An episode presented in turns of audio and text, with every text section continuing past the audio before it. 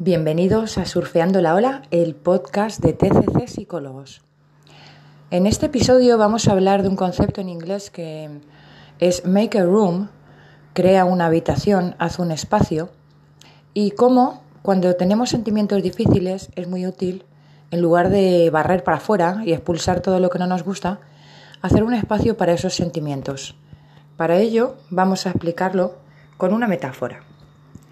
Bien, Celebramos una cena, imagínate. Y suponemos, bueno, que va a tener una cena con alguno de tus amigos y que tu casa está un poquito desordenada. Porque llevas una vida muy ocupada, por lo que sea, porque la cena viene así de repente. Entonces, ¿qué haces? La forma más rápida de tener todo listo para cuando lleguen los invitados es esconder todo por ahí. Entonces, amontonamos los papeles en una pila, metemos la ropa ahí hecha un gurruño en el armario quitamos de la mesa el ordenador, los cuadernos, las facturas, todo lo que sea que tengas. Y entonces una vez que has escondido todo, vale, ya te pones a pensar, bueno, venga, pues a ver qué comemos. Y ya está. Vienen los invitados, la fiesta se desarrolla según lo previsto, atiendes a tus invitados. Algunos vienen más contentos, otros vienen con un estado de ánimo diferente, incluso malo, pero tú les prestas atención a todos porque son tus invitados, les das su lugar, compartes impresiones, cada cual habla de sus cosas, se habilita un espacio para todos. Total, que se termine la fiesta. Bueno, pues nada. Ahora son las mil y monas de la mañana y dices, bueno, me tocaría ahora volver a colocar las cosas como están, pero es tarde y estoy cansada. Entonces lo que hago es que no hago nada. Digo, bueno, ya lo haré. Entonces, ¿qué pasa?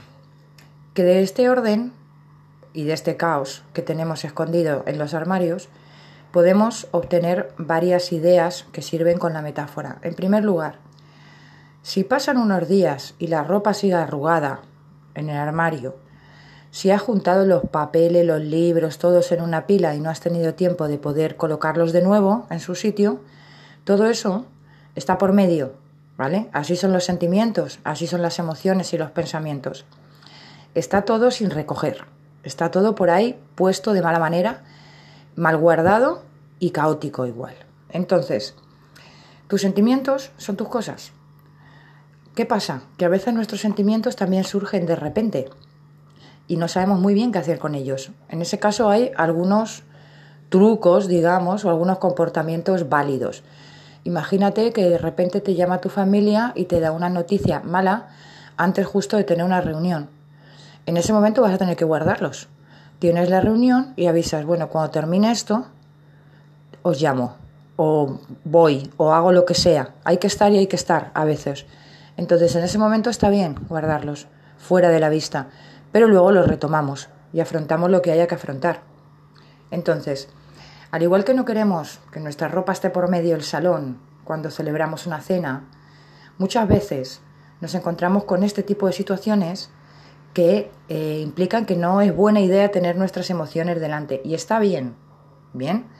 Ahora, en la medida en que nosotros guardamos todo en el armario y no volvemos sobre nuestros pasos para volver a ordenarlo, estaríamos como reprimiendo esos sentimientos y esas emociones.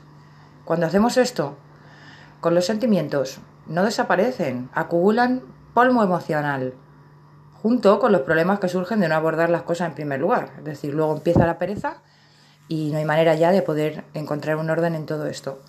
Ahora, si por el contrario tomas tu tiempo para prestar atención a tus respuestas emocionales, sería como doblar y guardar esa ropa, colocar esos libros, meter las facturas en el cajón, decidir que esto se devuelve en la biblioteca, esto se ordena, lo que sea. Es decir, tomarse tiempo para despejar, ayudando a ordenar las cosas, ayudando a ordenar nuestros pensamientos y saber sobre todo qué vamos a hacer con ellos. Entonces, ¿qué pasa cuando no haces un espacio para tus emociones? Esto es un poco como los invitados. Tú tienes unos invitados y unos sentimientos. Y estos quieren ser reconocidos. Sería algo así como los niños pequeños, los perros, cuando llega alguien a casa. Primero llegan, se te tiran encima y quieren atención. Tienen que ser tenidos en cuenta. Más vale, si no están dando la brasa durante toda la cena. Bien. Ahora, hay momentos en el que puede ser complicado, como lo que acabamos de, comentar, de que te enteras de una cosa triste que te están comentando en tu familia o tus amigos o algo que tienes que resolver después. Bien, bueno, entonces, en la medida en la que tú tengas una cena, tus invitados se sentirán cómodos cuando tú seas acogedor y muestres interés en ellos. Los sentimientos también son así.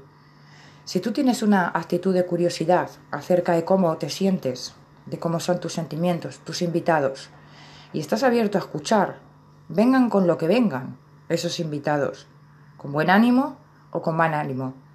Si tú puedes estar abierto a eso, significa que puedes sentirte más a gusto o menos a gusto, pero les estás dando un lugar, les estás dando un espacio, les estás haciendo una habitación.